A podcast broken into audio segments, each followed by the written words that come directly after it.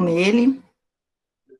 E chegou o momento, né? Deus falou assim: convida todo mundo, chama todo mundo para a festa. E só que ali naquele, no meio do festim, é, tinha aquele que não estava vestido apropriadamente, que no meu entendimento é que foi convidado, porém, como a foi a Tatiane que comentou, porém ele não tinha escolhido, né, o caminho. ele estava ali, mas ele não escolheu a, as vestes apropriadas, então não, não seguiu o, o, exemplo e o caminho que deveria estar seguindo, né? Que, que, que, esse que é o grande convite. E aí é até meio chocante ouvir que foi expulso, né? Que foi é, mais é, por conta, né? Da, da do, do, da maneira que era contada as parábolas para o momento, para a época, para o entendimento da, da civilização da época, para ter esse, esse entendimento, né, do, do, do porquê que muitos foram chamados e, os, e poucos os escolhidos. Esse foi o meu entendimento.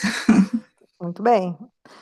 É, eu acho que foi bem colocado, assim, Camila, dentro do que a gente tem estudado também, e eu, eu usei de, de, auxiliar um livro do Haroldo, que, que é um livro que eu indico, que se chama O Verbos Fez Parábola, e eu até usei porque ele dá o exemplo do, do André Luiz, né? Do que acontece tudo na, na vida do André Luiz é em nosso lar. Bia, você quer acrescentar alguma coisa?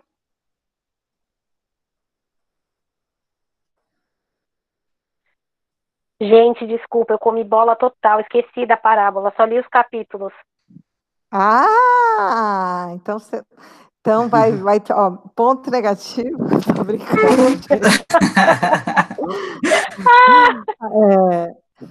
é, é, a gente tira uma estrelinha da testa. É, é. Simone ou Adriane querem complementar alguma coisa?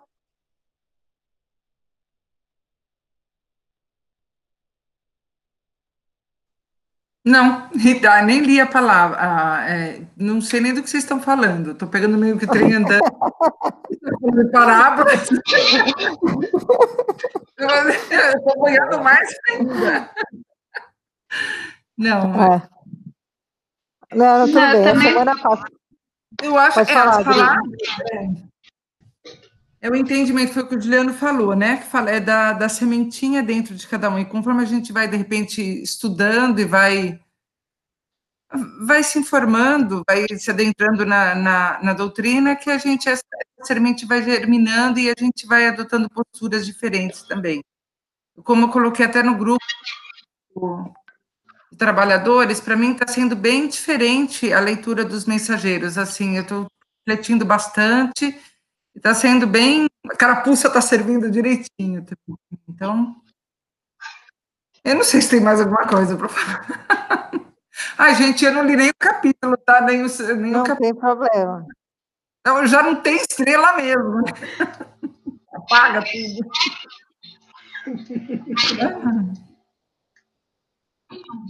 Adri? Não, eu também não. Eu ia falar que também não tenho nada para acrescentar, não. Eu acho que o, o, meu entendimento também é mais ou menos igual de todos. Né? O, que a, o que a Simone colocou é bem o que eu penso também. Legal. Então eu vou fazer assim uma breve passagem, né, sobre o que eu compreendi. Toda vez que eu leio as parábolas eu também mudo de ideia, mas esse livro do Haroldo ele tem ajudado bastante. A parábola, ela é realmente assim, como no, é, foi o que a Camila falou. Jesus ele utilizava de todos os artifícios e alegorias que tinham na época, né? Na época que ele viveu e por ele ser judeu e seguir os preceitos da Torá. Então, é, para os judeus, a, a, se a gente for observar em muitos ensinamentos do Cristo, todos, a grande maioria se passa em festas de casamento, ele dá como exemplo casamento, né? Porque para o povo judeu, a maior aliança que tinha com Deus era é, é, é, é, na verdade, é, o que eles tinham com Deus era essa aliança. E se a gente for pensar é, em algo parecido na Terra, isso é o casamento, né? Que é uma aliança que nós construímos. Então, por isso que ele usava tanto exemplo de, de casamentos.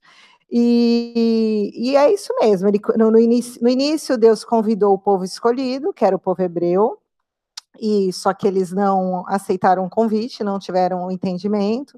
Depois foram escolhidas outras pessoas, mas elas também não estavam prontas, né? E até que realmente veio Cristo, né?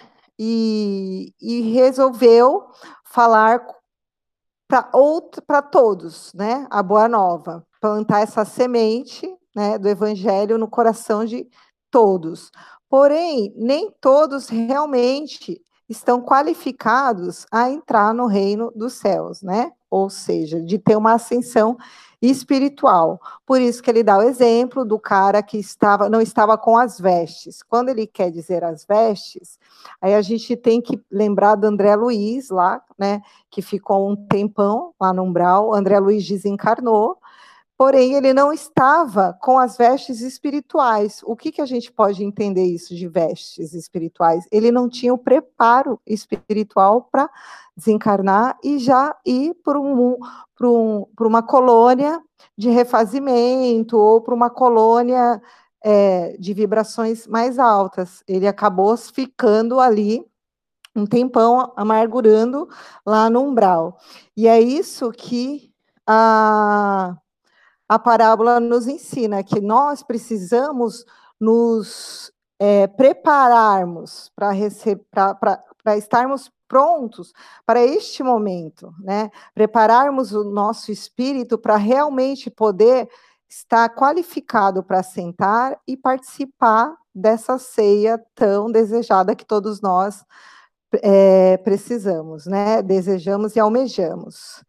E Aí, aquele, aquele finalzinho do texto que eu publiquei lá no grupo de quarta-feira foi justamente, entendedores entenderão, é, é o final da, da, explicação do Haroldo, que ele fala que é da lição, que, que aqui é clara, é preciso ressaltar que a mensagem central do Evangelho é a alegria. E aí que ele fala que a gente nunca se apega nos momentos felizes que o Cristo passou na, na Terra na, nos momentos de ceias, no momento que ele transformou água em vinho, nos momentos que ele compartilhou com os, os apóstolos. E a gente só fica com essa imagem mesmo do, do, da via sacra, do momento da cruz, né? Porque a gente tem essa tendência de nos fixarmos em coisas que não que são ruins, né? E aí tem tudo lá, quem quiser o texto na íntegra, dá uma lidinha lá, está no grupo de quarta, depois vou compartilhar no grupo do nosso lar. E, mas é basicamente isso. Camila, acho que resumiu bem. A boda, é, a boda de festim é essa, é o que a gente almeja como Espírito Eterno, principalmente estar tá pronto. Eu não vou falar o que vai acontecer, aqui, o, o exemplo que ele deu do André Luiz agora, para não dar spoiler. Apesar que está todo mundo com o livro, eu acho que depois eu compartilho a parte lá para vocês entenderem bem a ligação, e aí eu acho que vocês vão compreender bem a parábola. É isso. Desculpa, Ju, tomei bastante seu tempo. Não, imagina, Rita. É, a gente, como a proposta do estudo no, do André Luiz é a gente avançar gradativamente, não é cumprir tabela, cumprir é, um cronograma certinho. A gente está estudando junto. E muito boa é, é esses spoilers do, do, do André Luiz. Bom, hoje é, deixa eu só colocar nosso. Para Simone, para Adriane, não sei se a Adriane estava semana passada, não lembro, desculpa. É, e outra coisa que também que eu fiz, eu a semana passada eu comecei a gravar depois de 15 minutos que nós já tínhamos é, iniciado, e hoje, depois de 10 minutos, eu acabei esquecendo. Eu disponibilizei agora de manhã lá no YouTube e também no, no Spotify é, a, nossa, a nossa, nossa aula da semana passada. Vocês estão vendo a, a apresentação? Só fazer. Isso, valeu. É, hoje a gente vai falar sobre dois capítulos, né, o capítulo 7 e o capítulo 8. São capítulos bem gostosinhos de ler, são é, fáceis, né? Não tem muita coisa, mas tem alguns, algumas coisas bem, bem interessantes que, que me chamaram a atenção e eu vou chamar a atenção de vocês também, né? Óbvio, é, para a gente ver junto aqui. É, o primeiro capítulo, capítulo 7, é, explicações de Lísias. Então eu comecei falando assim, olha, o plano espiritual da colônia. Né? Eu acho que aqui nesse, nesse capítulo a gente começa a ter uma dimensão do que realmente é o plano espiritual. Né? Porque a gente viu o umbral até agora e viu que o André Luiz é, foi participar de uma prece coletiva lá no plano espiritual, lá no nosso lar. Só que a gente ainda não tem a real noção do que é e como é o plano espiritual. Né? Isso tudo vai sendo trabalhado em todos os livros, em cada capítulo, ele, vai, é, ele vai apresentando para a gente é, características novas, que se a gente não for atento, vai passar desapercebido. Eu tentei marcar algumas aqui para a gente é, verificar junto, né? Então, naquele momento, o André Luiz estava lá na, na cama, no hospital, na, no Ministério do Auxílio, né? É, e aí, o que ele coloca é que repetiram-se as visitas periódicas de Clarencio e a atenção, e a atenção diária de Lísias. Olá, Cássia, seja bem-vinda é, a nossa nosso estudo do André Luiz, nosso lar. Olá, Cássia, seja bem-vinda. Não vi que você entrou. a gente está estudando hoje, né, lendo e compartilhando o capítulo 7, as explicações de Lísias. Então, depois que André Luiz fala que Clarencio e Lísias estavam dando assistência diária, né, periódicas a ele. É, uma das explicações que, que Lísias fala é quando André Luiz é, olha pela janela. Ele está lá na, na, no, no, nos aposentos dele e vai olhar pela janela. E aí ele fala o seguinte: quase tudo lá era melhorada cópia da terra, cores mais harmônicas, substâncias mais delicadas. Forrava-se o solo de vegetação, grandes árvores, pomares, pomares fartos e jardins deliciosos. Então, assim, quando a gente está na doutrina, na casa espírita, em, em todos os é, pontos de estudo da doutrina, as pessoas falam assim: olha, aqui é uma cópia do plano espiritual, né? É, tudo que, só que lá, principalmente nas colônias, onde habitam seres com um pensamento que consegue construir coisas mais elevadas e mais belas, tudo é mais bonito. A gente vai entender porque Lisias, das, Lisias coloca isso é, nesse capítulo. É, ele explica como se dá essa construção. Tá? Então, quando André Luiz olhava pela janela, ele via uma coisa maravilhosa, um paraíso. Por isso que eu coloquei essas imagenzinhas de criancinhas e tal, porque era realmente isso que é, é a impressão que ele passa, que ele via um mundo totalmente diferente, um mundo colorido. Mas a gente também tem que entender que André Luiz estava chegando de um período no umbral, um, um período em uma é, em um ambiente muito ruim, um ambiente muito é, feio aos olhos. Né?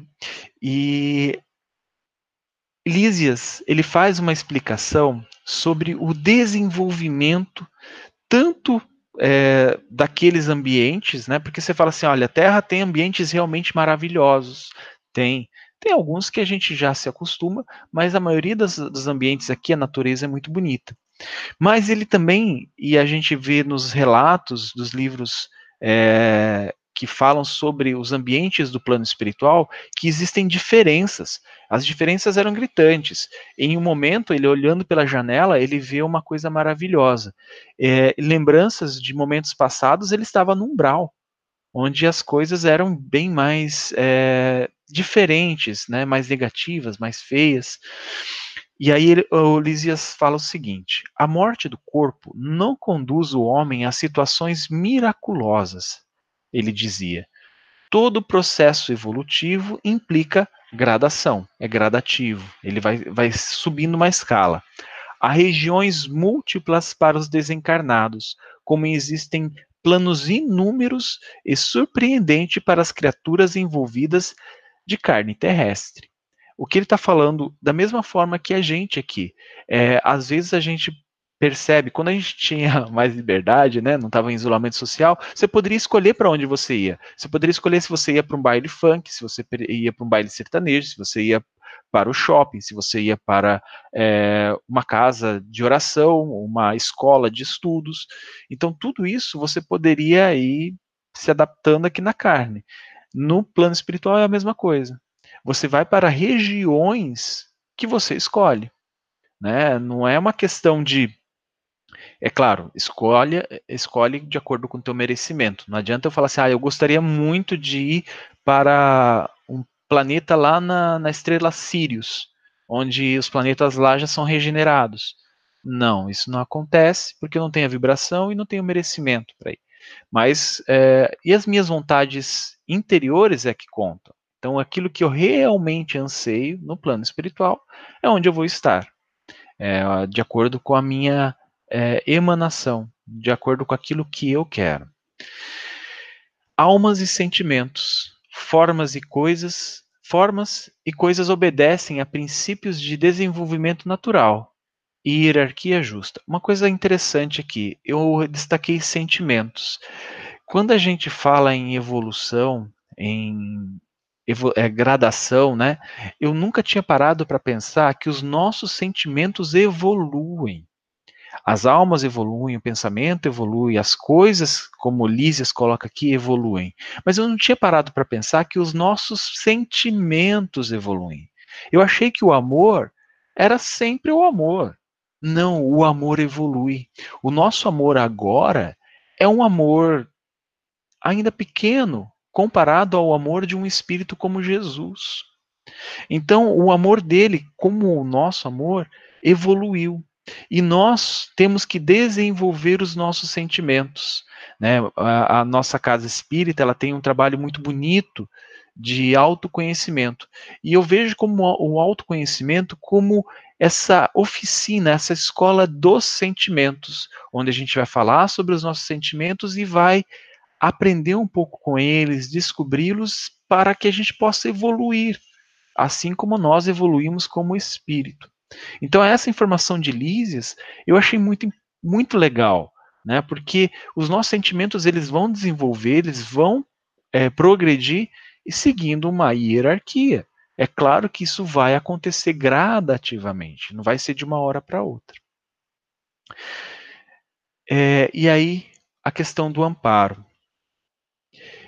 Vocês lembram? Bom, é, é o pessoal que leu, é, André Luiz estava conversando com o Lízias e estava ouvindo sobre essas explicações maravilhosas, e aí ele dá aquela, poxa, por que, que eu estou aqui há tanto tempo e ainda não recebi nenhuma visita? Ninguém veio me visitar. Eu não fui o primeiro a desencarnar do meu, do meu círculo de amigos, ou do meu círculo de convivência, ou do meu círculo de conhecidos. Até minha mãe e meu pai tinham desencarnado antes de mim. Por que, que ainda ninguém veio me visitar? E a gente tem que lembrar que ele já estava ali no, no, no, em nosso lar, na, no hospital, há algum tempo, né, como ele coloca bem no início do capítulo. E aí ele pergunta para Lísias, né, por que não me visitam? Na terra, sempre contei com a abnegação maternal. Minha mãe, entretanto, até agora não deu sinal de vida. Ele tinha ouvido falar de, de, de Clarencio, né, que a mãe dele tava, tinha intercedido por ele e tal, mas até agora ela não apareceu ali. Né? E isso é uma coisa que a gente tem que entender o porquê que ele estava com esse sentimento, por que ele estava perguntando isso para Lísias. E Lísias dá uma resposta muito legal, né? muito interessante para nós espíritas. Ele fala assim, ó, talvez não saiba ainda que tem que sua permanência nas esferas inferiores durou mais de oito anos consecutivos. Então, oito anos que ele estava lá no, no umbral, lá nos, nos planos inferiores ela jamais desanimou. Intercedeu muitas vezes em nosso lar a seu favor. Rogou os bons ofícios de Clarencio, que começou a visitá-lo frequentemente, até que o médico da terra, vaidoso, se afastasse um tanto a fim de surgir o filho dos céus. Essa parte eu achei muito interessante. O que, que ele está falando aqui? Quando você se desapegou daquela daquele orgulho, daquela vaidade, daquela coisa do homem terreno, né, que está com os pés cravados aqui na terra, na matéria, quando você conseguiu se afastar um pouco, Clarencio conseguiu te dar assistência. O que ele está querendo dizer aqui, que nesses oito anos consecutivos, é, Clarencio esteve lá frequentemente perto dele, frequentemente olhando para ele, orando para ele, é, chamando por ele, a pedido da mãe de André Luiz. Isso aparece lá no, no filme Nosso Lar, para quem viu né, e quem lembra, é, às vezes aparece um, um, velhinho lá, que depois é o Clarence, né, ele aparecendo e ele estende a mão, e aí André Luiz recusa, né, ou não vê, alguma coisa assim no, no filme faz um tempinho que eu assisti, mas isso é interessante, Clarence sempre estava lá com ele, Clarence estava todo momento esperando, né, pacientemente, que ele desapegasse um pouco, se voltasse a Deus e orasse com fervor. E aí é onde a gente vai entrar na outra parte, que ele fala de orar com alma. Lísias fala assim, ó, no dia em que você orou com tanta alma, quando compreendeu que tudo no universo pertence ao Pai sublime, seu pranto era diferente. O choro dele era diferente naquele momento. Ele não era um, um, um, um choro é, de lamentações, um choro de vitimismo, um choro de ai, como eu sou sofrido, ah, ninguém tem paciência comigo, ah, eu sou injustiçado. Não. Ele simplesmente, o, a, na oração dele, no pranto dele, é, foi uma oração e um pranto sincero, onde ele fala: Eu, eu, eu sou teu filho, né? eu estou diante de ti, Pai ajoelhado e, e, e clamando por ajuda. E nesse momento é que Clarencio conseguiu é, intercedê-lo, porque foi nesse momento que o homem da terra se afastou daquele espírito imortal. Né? Homem da terra é uma figura de linguagem, tá, gente? E aí, uma, uma passagem bonita que Lísias fala, fala assim: ó, não sabe que há chuvas que destroem e chuvas que criam? Lágrimas há também assim.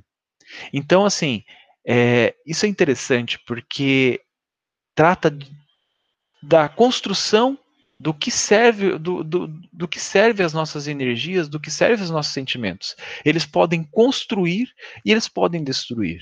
Né? Dessa, dessa forma, ele também coloca as lágrimas. Existem lágrimas que são aquelas lágrimas que vão construir, que são lágrimas é, de, de, de um pranto doloroso, mas que elas, na verdade, elas estão, estão construindo algo dentro de mim. E muitas vezes a gente interpreta isso como, ah, não, isso é sofrimento.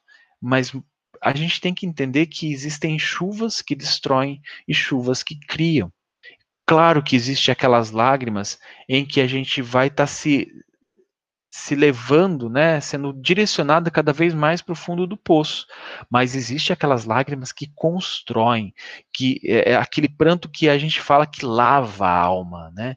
Que é, é aquele pranto que parece que a nossa alma está sendo limpa, higienizada e que melhores sentimentos e melhores pensamentos vão começar a brotar a partir daí.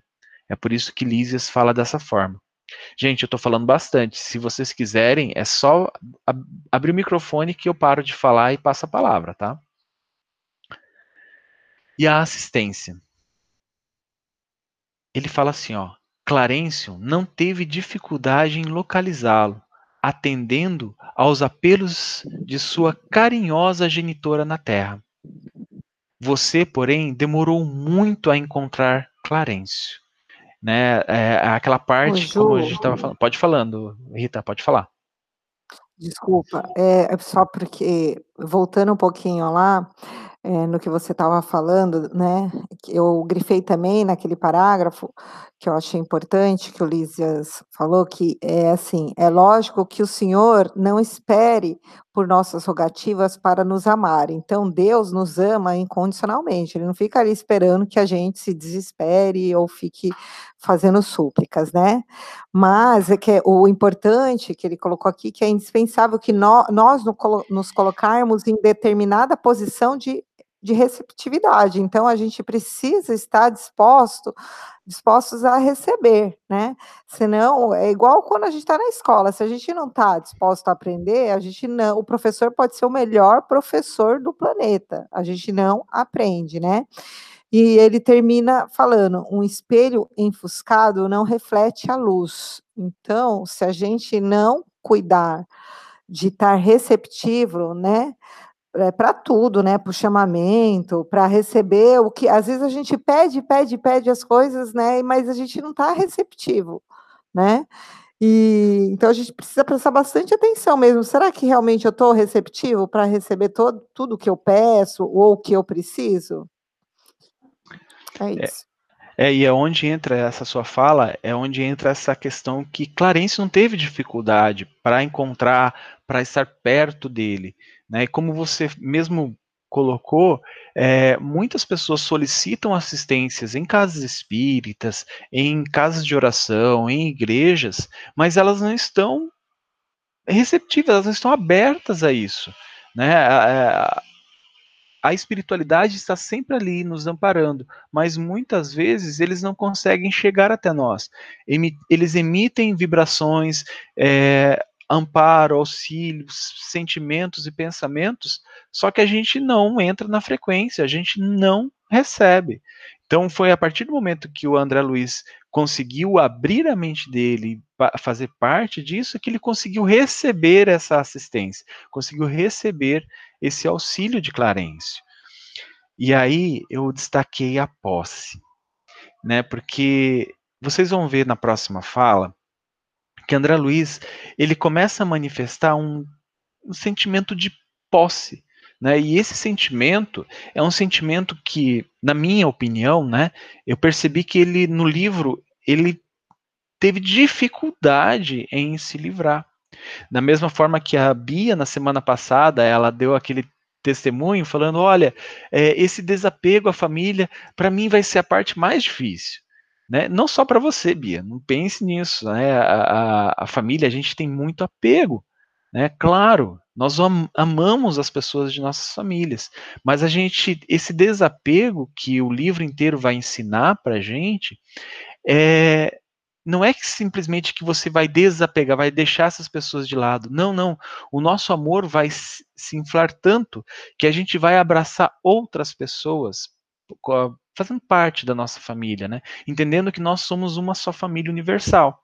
Né? No, e esse sentimento ele começa a ser trabalhado no André Luiz nesses, próximos, nesses próximos é, pa, nas próximas palavras que Lísias vai falar. E aí o André Luiz fala para Lísias assim: E onde está a minha mãe? exclamei por fim. Se me é permitido, quero, quero vê-la, abraçá-la, ajoelhar, ajoelhar-me aos seus pés. E aí onde Lísias fala assim: Ela não vive em nosso lar, esclareceu Lísias. Habita esferas mais altas, onde trabalha não somente por você. Minha mãe teria que trabalhar por mim, teria que estar aqui. Né? Eu quero vê-la, quero abraçá-la, quero que ela esteja nesse lado.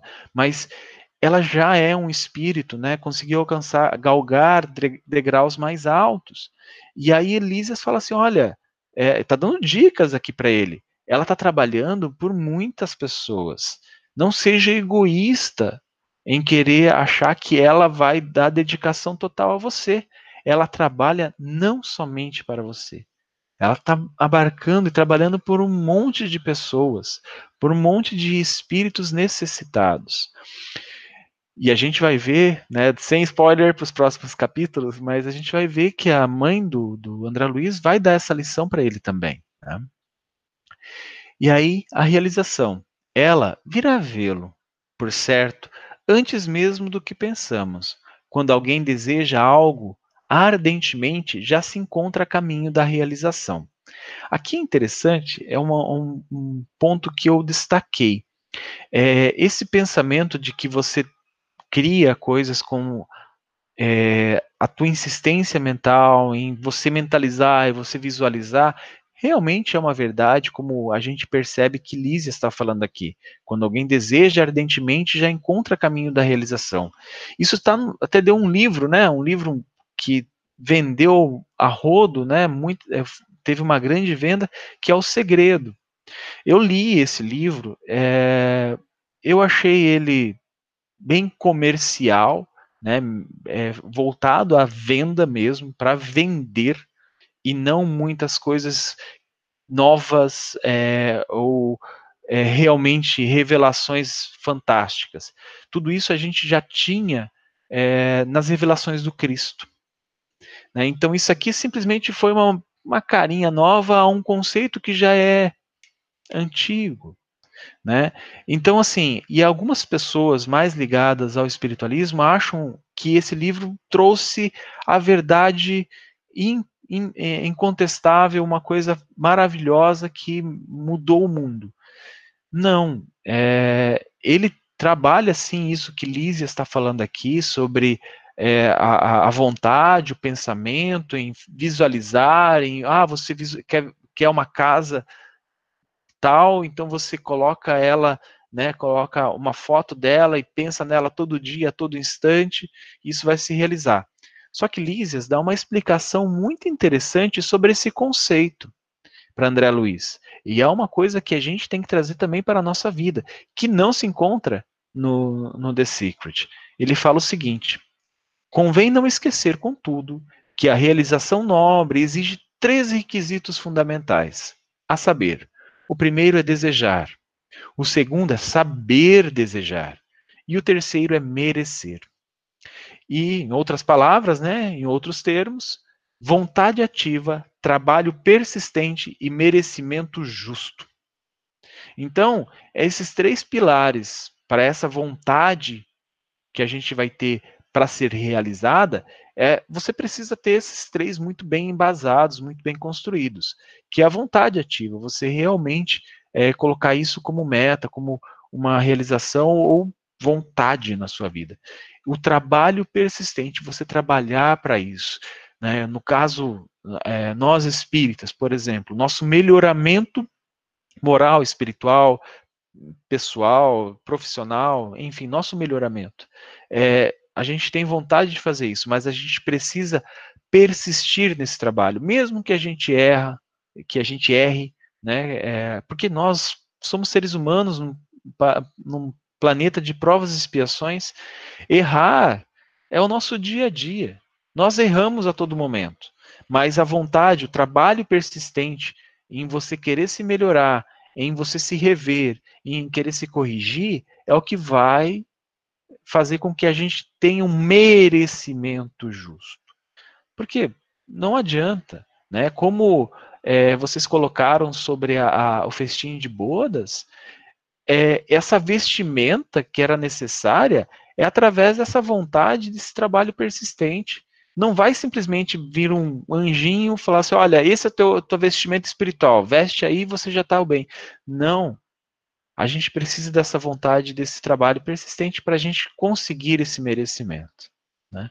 E tanto que é, Lízia está deixando bem claro para André Luiz que, olha, é, preste atenção no que você está fazendo aqui, segue as orientações dos nossos amigos espirituais aqui no nosso lar, aí sim você vai conseguir ver sua mãe, você vai conseguir abraçá-la, e se você trabalhar com afinco, com muita dedicação, quem sabe você consegue habitar os planos que ela habita. É claro que isso não está no livro, eu só estou falando que é uma, uma interpretação daquilo que Elísia quis deixar como mensagem para André Luiz. E seria o capítulo. Pode falar, Rita. Rapidinho, antes de ir para o capítulo 8. Eu acho que o, o, mais difícil aí dessas três realizações aí que o, é, fala, os requisitos, eu acho que é, é, saber desejar, né? Saber pedir o que realmente é bom para nós. Porque normalmente a gente pede as coisas que alimentam o nosso ego, né? Nossa vaidade, né? E pensando, a gente pede pensando muito nas coisas no agora, né? E aí a gente tem que fazer esse crivo mesmo, passar nessa peneira aí de furinho bem minúsculo, que se realmente que a gente está pedindo é o que vai ser bom para nós, né, como Espírito Eterno. Ah, com certeza, com certeza. É, é, poucas pessoas sabem pedir, poucas pessoas, poucos de nós, eu acho que até me incluo nessa, sabem orar, é, sabem a, ah, solicitar auxílio, solicitar ajuda. Poucos de nós temos essa, esse conhecimento e esse entendimento do que são esses, essas forças, o auxílio, o merecimento, né, o desejar. Se ninguém tem mais o que comentar, a gente pode começar o capítulo 8, que é a organização de serviço. Decorridos algumas semanas de tratamento ativo, saí pela primeira vez em companhia de Lísias. Então, aqui, nesse capítulo, é, já tinha passado algumas semanas desse, desses episódios tratados no capítulo 7. É interessante o que, que o André Luiz fala né, sobre as impressões que ele tem ao andar lá no, pelo Ministério do Auxílio, tá? Ele fala assim, impressionou-me o espetáculo das ruas, vastas avenidas enfeitadas de árvores frondosas, ar puro, atmosfera de profunda tranquilidade espiritual. Não havia, porém, qualquer sinal de inércia ou ociosidade, porque as vias públicas estavam repletas. Interessante isso, né? A gente tem que entender, tem que lembrar que nosso lar é o que abriu as portas para nossa visão do que é o plano espiritual. Né? E a, a visão do André Luiz aqui era aquela visão daquele espírito que não tem conhecimento nenhum do plano espiritual, que ficou alheio às verdades e ensinamentos evangélicos e espirituais e começa a ver é, como é que é do outro lado. Então ele ficou realmente fascinado. Ele acharia que ele ia encontrar um monte de anjinhos tocando harpas em cima de nuvens. Não, ele viu praticamente uma cidade com tudo funcionando, só que com alguns detalhes. A atmosfera tinha uma, uma profunda tranquilidade espiritual. Ele até relata que algumas pessoas que estavam andando ali pareciam que estavam com um pensamento longe, né? Talvez estavam auxiliando é, vibratoriamente, mentalmente, alguns espíritos, e outros olhavam para ele e cumprimentavam com ternura, com afeto. Então ele percebeu que as coisas eram bem diferentes daquelas preconcepções que ele tinha por causa seu, das suas condições de desencarne e da sua vivência aqui no plano, plano carnal, aqui na Terra. E aí ele fala, é, Lísias dá uma, uma explicação sobre o Ministério do Auxílio, que era onde ele se encontrava. Ele fala assim, ó, nesta zona atende-se a doentes, ouvem-se rogativas, selecionam-se preces. Esses selecionam-se preces, gente, é muito interessante porque depois vai ter um livro só sobre esse aspecto, entre a terra e o céu, do André Luiz também, mas é bem interessante, recomendo. É, Preparam-se reencarnações terrenas, organizam-se turmas de socorro aos habitantes do umbral ou aos que choram na terra. Estudam-se soluções para todos os processos que se prendem ao sofrimento. Então, o Ministério do Auxílio ele é aquele que né, ajuda todo mundo, que dá uma, uma, um auxílio, né, por causa do nome, mas é, um socorro a muitas frentes de trabalho. Está no umbral, vamos auxiliar lá. Aqui na terra, em sofrimento, em pranto, em desespero, vamos auxiliar lá também. Os espíritos nesse trabalhadores, né, voluntários neste, neste ministério que atuam nessa região, são espíritos que estão em plena atividade é, de ajuda, de amparo aos nossos irmãos. E aí, como eu falei, né, essa, essa questão das preces que chegam até eles e que eles pegam a prece e vamos ver o que essa pessoa é, precisa ou o que ela está pedindo, qual é o, como nós podemos ajudar. Né? Como eu disse, rendeu até um livro inteiro dedicado somente a isso. é, e lá nosso lar, né, é, a colônia, que é essencialmente de trabalho e realização, divide-se em seis ministérios orientados, cada qual por 12 ministros, que são aqueles 72 ministros que André Luiz viu naquela prece coletiva. É interessante para a gente saber quais são os ministérios de nosso lar. A gente tem o ministério do esclarecimento, é, da união divina, da elevação, da comunicação, da regeneração e do auxílio. Eles estavam nessa parte do ministério do auxílio. Essa aqui é uma, uma fotinho, uma reconstrução que vem lá daquele filme Nosso Lar, tá? E bem no centro de tudo isso a gente tem a governadoria. É interessante que quando eu falei para Rita, falei assim, Rita, você já percebeu que Nosso Lar é uma estrela de Davi? Né? A Rita falou, não, eu não tinha percebido, meu Deus. É, e ela é uma, uma estrela de Davi, com as seis pontas, e cada uma dessas pontas é um dos ministérios de nosso lar, com a governadoria bem no centro. Tá? É, essa é só uma concepção artística, tá, gente? Pode falar, Rita. Ju, eu, que, eu tenho uma informação é, que eu sempre me chamou a atenção, que não só no, nos livros do André Luiz, eu já tinha visto isso também no Velho Testamento, por isso que eu fui até procurar saber. É, é, você reparou que eram 72 colaboradores, são 72 ministros, mais o governador, né? Então, a somatória dá o número 10, que na Kabbalah, que é a, vamos assim, a parte espiritual do, do judaísmo, 10 significa unidade indivisível é, ilimitada em si mesmo, é, é, potência máxima, ou seja, é a representação de Deus. O número 10 representa é, Deus no judaísmo. Então, que legal. Acho, é, é uma. Porque sempre isso me chamou a atenção, porque tudo é, nos sinédrios eram no total, contando com os juízes, tal, era sempre, dava um total de número 10, né? Então, isso tem alguma significância, né? Acredito. É, o, o, Haroldo, o Haroldo fala muito disso, sobre esses números, em algumas das palestras dele, sobre por que que eram 72, por que que eram 12 ministros é, em cada ministério, por que eram seis ministérios, né? Então é bem legal é, essas conclusões, é, estudos do Haroldo, né? Ele é bem fissurado nessa questão do, tanto que ele é tradutor, né, do, do, do, Novo Testamento, e agora, até o final do ano, parece que ele vai lançar o, o Antigo Testamento também. Pode falar, Camila.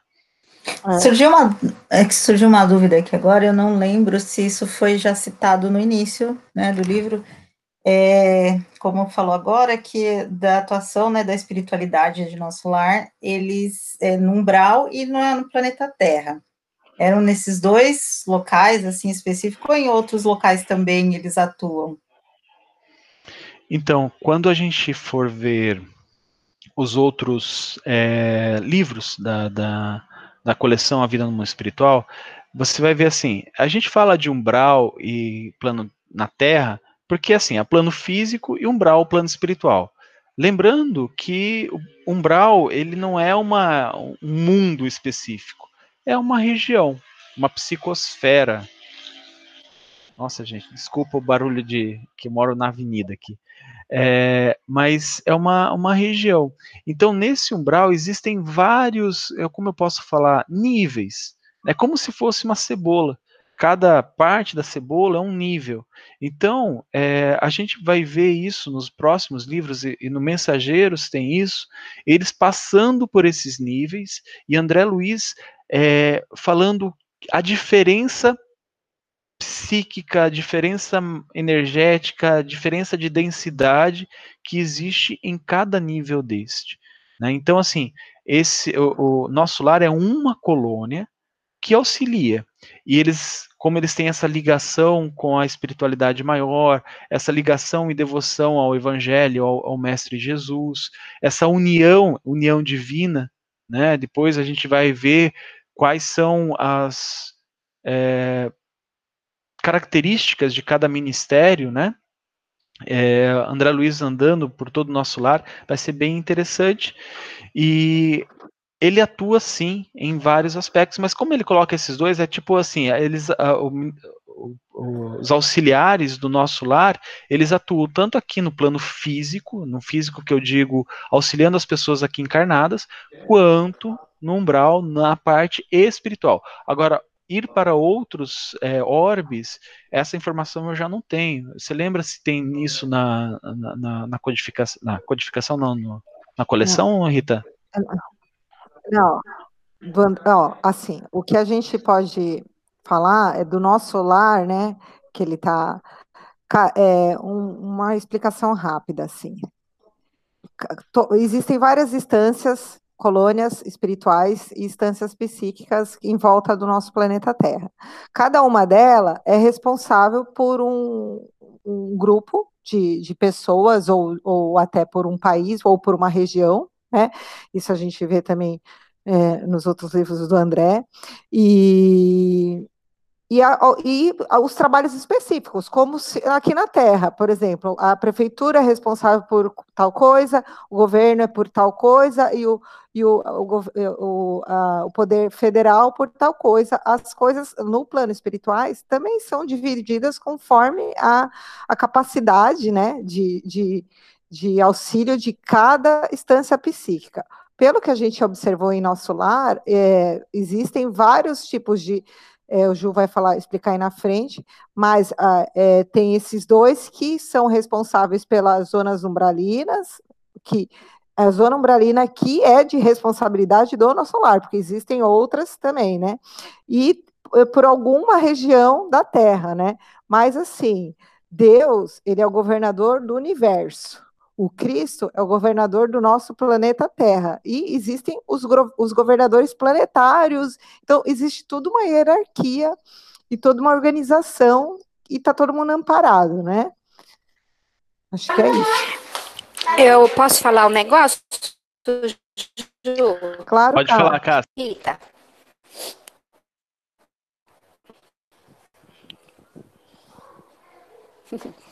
Fala, Cá. Então, é assim, respondendo, complementando, né? E eu, eu, vocês estão me ouvindo? Sim. Oi.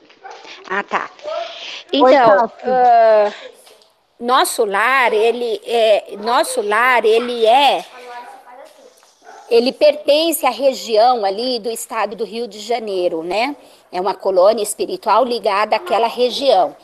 Então, assim, todo a parte ligada ao umbral daquela região é responsabilidade de nosso lar.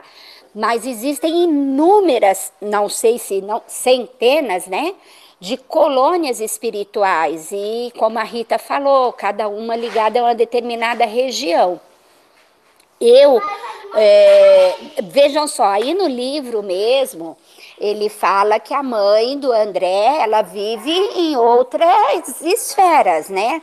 E a gente também, em outros livros, lê que de espíritos que vêm de outras colônias mais elevadas visitar nosso lar.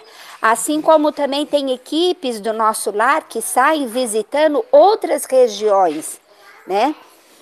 E acho que a gente não deve se prender. Acho que nosso lar ela é, veio como um bom exemplo do que é o mundo espiritual, de como se processa, de como que é a organização lá. A gente só para a gente tá tendo uma noção disso. É isso. Obrigada, Cá. Isso mesmo, Cássia. É, existem até mesmo agora a gente vai ver no agora não, né? É, a gente vai ver é, posteriormente no Mensageiros, ele vai citar o nome de outra colônia. No final de Nosso Lar, ele também vai citar o nome da colônia vizinha. Então a gente vai ver que existem várias colônias, é, até mesmo colônias em, em outros é, países. Né? Aqui eles vão, vão falar no Nosso Lar sobre algumas colônias que pediram ajuda, inclusive de Nosso Lar, por causa da guerra. Né, que né, nessa época era a Segunda Guerra Mundial. Então, assim, é, existem várias colônias, e como a Cássia e a, e a Rita colocaram, é, que elas são responsáveis por determinadas áreas do planeta. né? E a gente vê essa imagem, a gente acha que a colônia era pequena. Não é. Ela é gigante. Né? Então, assim, é só para a gente ter, é, tem que ter essa, essa noção do, do tamanho da, da, da, da, que é nosso lar. E eu não sei se dá tempo, só tenho dois minutos. Eu tenho alguns. A gente está começando o capítulo agora. O que, que vocês acham? Eu continuo, a gente para agora e semana que vem a gente continua para terminar. Ô Ju, eu acho que a gente pode continuar semana que vem, porque tem bastante informação importante, eu acho, nesse capítulo. Pode ser, pode ser. Aí a gente continua semana que vem, nem que eu dou uma, uma relembrada nesse, nesses primeiros aqui, e aí a gente continua. Tem bastante coisa mesmo, é, principalmente que eu agora vai começar a falar sobre a história é. do, do nosso lar, né? Alguém gostaria de fazer? É, eu acho assim que antes ah, não, é que tem. Não. Eu posso fazer, Ju. Depois a gente.